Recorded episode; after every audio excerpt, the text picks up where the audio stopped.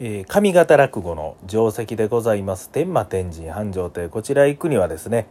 まあ、南森町駅もしくは大阪天満宮駅もしくは、えー天満橋駅こんなところが最寄り駅になるんですけども私は、えー南海電車に乗って天下茶屋で乗り換えて堺筋線で、え南森町から繁盛亭行くわけですけどもここまあご利用される方は分かる方もいらっしゃるかもしれませんし分からん方もいらっしゃるかもですけどまあ駅降りますわ。ね。電車降りて。でまあその階段まで直線で結んだ距離っていうのが、まあ、一番最短ルートなわけですね。ただまあそうもいかないわけで間には障害物もありますよ。それ何かというとエレベーターです。エレベーターがあるからその最短距離では行けないものの、えーまあだからエレベーターをこうね、のあるのを右にぐーっと迂回して、まあ迂回するというと、まあちょっとこう膨らむだけですよね。ちょっと膨らんで右にぐーっということ、まあそこ広い、まあ道があるので、えーそこから行くと。ただですね、これ左の方にも道があるんです。この左の方の道の方が直線距離に近いので、まあ言うたら近いわけです。インコースなわけですよ。ただ、その左の方の道っていうのは非常に狭いんです。人一人分しか通れないんですね。ねだからまあまあね、そのちょっとの距離のことですから、このね、もう広い方の右から行ったらええやないか思いながら僕も左から行くわけなんですよね。これでもね、できたらそれは近いとこから早い移動したいからね、人間行くわけですよ。ということでどうなるかというと、この狭い方に人がぎゅっと集中するんですね。だから、これ多分上空から見たら、すっごい狭いとこに人がこういっぱいそこ通って、しかもね、動きが遅くなってると。これを私は、あの、南森町の動脈硬化と呼んでおります。ゆきしかラジオ、スタートです。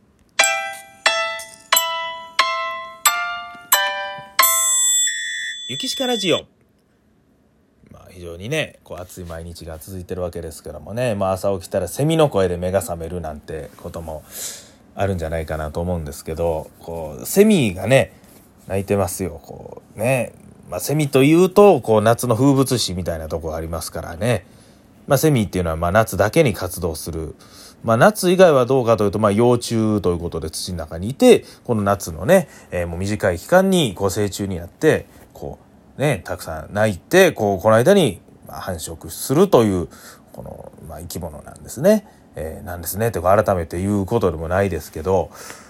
でやっぱりねこう子供やったらあーセミの声が聞こえてきたらあー夏休みやなとかね、えーこうこのセミの声で夏を感じるというのはねあるんじゃないかなと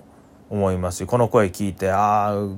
去年の夏はこうやったなとかああ海行きたいなバーベキューしたいなとかね、えーそういうこの音とともにね、えーなんか夏を思い出すそんな夏の風物詩かと思うんですけどもなんかまあ考えてみたらこの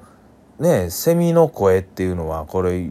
虫の鳴き声なわけですよ。虫ね。虫なんですよ。ええ。まあ、虫が好きか嫌いかっていうところでこれ分かれてくるでしょうけど。まあ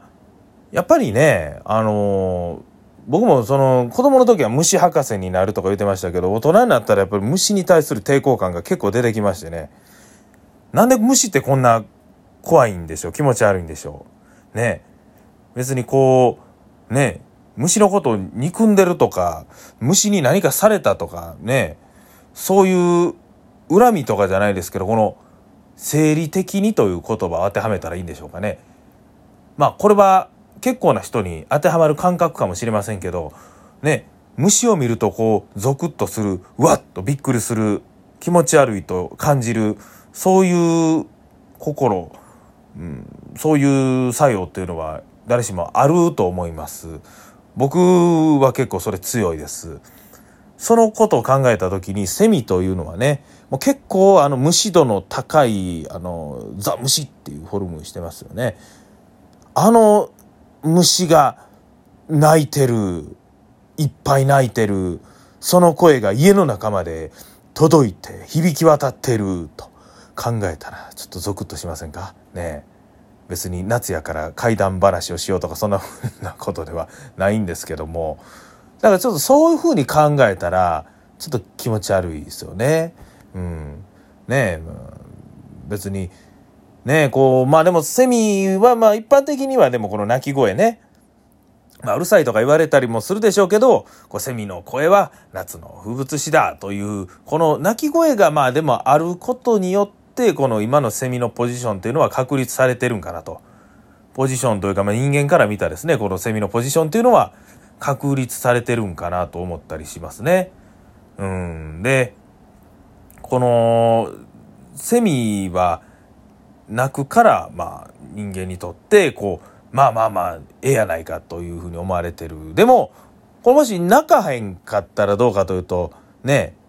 ただただちょっとなんかこう気色の悪い虫っていう、ただしょんべんかけてくるやつみたいなね。そんなポジションになってたんじゃないでしょうか。ね、あの、ね、あの G ともその変わらんようなポジションになってた可能性もありますね。あの大桑行きまして近所のスーパーにねあなたの町の大桑大桑というスーパーがあるんですけども、うん、ここでねスズムシ売られてまして、綺麗な声で鳴いてますよね。鈴の虫ですから鈴のようなリンリンリンリンこうね綺麗な声で鳴くわけですね。ああ綺麗やなと売られてんねんなこんなんがと思ってね近寄って見ていったらこう虫やないかい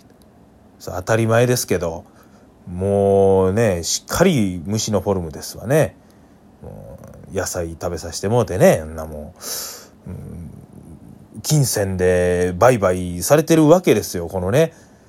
黒くて触覚ビビ動かしてねこう足6本あってそんなものがね、うん、あんなもんねこれ家帰ってもしこれ虫かごから出たら時にはですよ。もうねそんなんこれ自分が買ってきたとしてもこれ殺虫剤かけてまいますよあんなん。ね。別いやもうこう虫嫌いからするとこれあの鈴のような声で鳴くという一芸を持ってるからやっぱ鈴虫というポジションで人間界でこう扱われてるわけでこれもう泣かへんかったらこうもうねえ多分ほんま G と同等のねポジションにおってそんな虫かごに入れて売られるようなことはなかったんでしょうけど鈴のような綺麗な声で鳴くからこうやって売られてると、ね、不思議なもんですよねこううんカブトムシとかはねもうカブトムシはもうでも、まあ、明らかにあのねフォルムでもって問答無用でもかっこいいとされてますけどでもねもうカブトムシおったらうわカブトムシはすげえってはなりますけどこれやっぱりねこう家の中におったらこれもしかしたらもう僕 ね退治してまうかもしれへんな。あの、だって、まあ、カブトムシとか、その、何に限らず、この、家の中にいるという状況が嫌ですよね。こう、なんか別にその、外で虫見かけたっていうのは、ああ、なんかおるなっていう、わあ、虫や虫やっていう、これぐらいのテンションですけど、家でおったら、うおやばえ、え、なに、なに、うわ、うわっていう、これぐらいのこうやっぱ衝撃ありますよね。噂をすれば影が差すという言葉がありますけども人の悪口言ってたらその当人が意外とふっといてたりね、えー、そんなこともありますので今こんな話をしてるとねこの部屋に出ないかなと思って僕は非常にビクビクしながら一人でこうやって喋ってるわけでございます。ゆきしかラジオまだまだ続きます。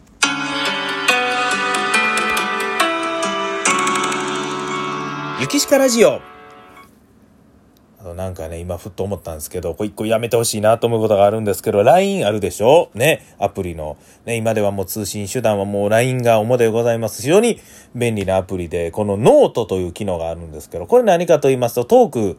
の画面で、こう、例えば大事なことをポンとね、えー、例えばちょっと旅行行きましょうとかなったら、こう、行程表とかね、えー、入れたりとか、まあ、落語会でやったら予約リストとかをね、こう、LINE で送るんですけど、これがまあトークやったら他のトークが来るとどんどんどんどん押されて後に後に行くんですけども、このノートにまとめとくことで、えー、ずっとね、あの、一ところに留めとけるというか、ノートというのを開けばすぐにそのページが出てくる何回も見返したいものなんかをノートにやるんですけども、これはまあ、グループでしたらグループ、個人やったら個人で、その中だけで共有されるものなんですね。結構ね、個人情報なんかも詰まったことをノートにね、こう入れたりするんで。ただ、このタイムラインというのが LINE にはありまして、このタイムラインは何かというと、そこにアップすると、みんなが見れる、不特定多数の人が見れる、まあ言うたらこの SNS、Facebook とか Twitter 的な、えー、機能のあるのがタイムラインなんですよ。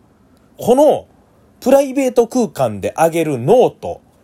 これが、なんかタイムラインに出てくるんですよ。自分の。えー、これタイムラインに上がってるのやばっと思って見たら、なんかノートに上げたやつがなんかタイムラインのとこに表示されてるっていう。だから結局、タイムラインにはほんまは出てないけど、その自分のタイムラインの画面にはそれが出てるような感じで映ってるという。これ多分 LINE やってる人やったら共感していただけるかなと思うんですけど、あの、あの表示の仕方やめてくれへんってすごい思うんですよね。え、こう自分が、え、予約リストとか、え、これ電話番号も書いてるのにタイムラインで流してもたん？っていう錯覚一瞬してめっちゃビビるんですけど、これよう見たら、あ、ああ、これノートの内容がここに出てるだけかって。いや、なんでノートの内容タイムラインのとこ出るようになってんの？って。ね。まあまあ実際は流れてないからいいんですけど、そのちょっとヒヤッとさせるのやめてっていうのを思ったりするわけなんでございますけどもね。えー、そしたらですね、最後に一つ、えー、うちの師匠がですね、え野球チーム、モッチャリーズというチームに入ってるんですけども、ちょっとこの度ね、もうモッチャリーズ辞めるということになって、僕ユニフォームいただいたんです。ね。繁盛亭の楽屋で紙袋にね、持って帰りやすいように入れて、師匠から、やるわということで、師匠のモッチャリーズのユニフォームいただいたんです。ありがたいことに紙袋に入れていただいたんですけども、ちょっと一個気になることがありまして。その紙袋が何の紙袋かと言いますと、女性用下着メーカーのピーチジョンの紙袋やったんですね。ゆきしからじよ、お時間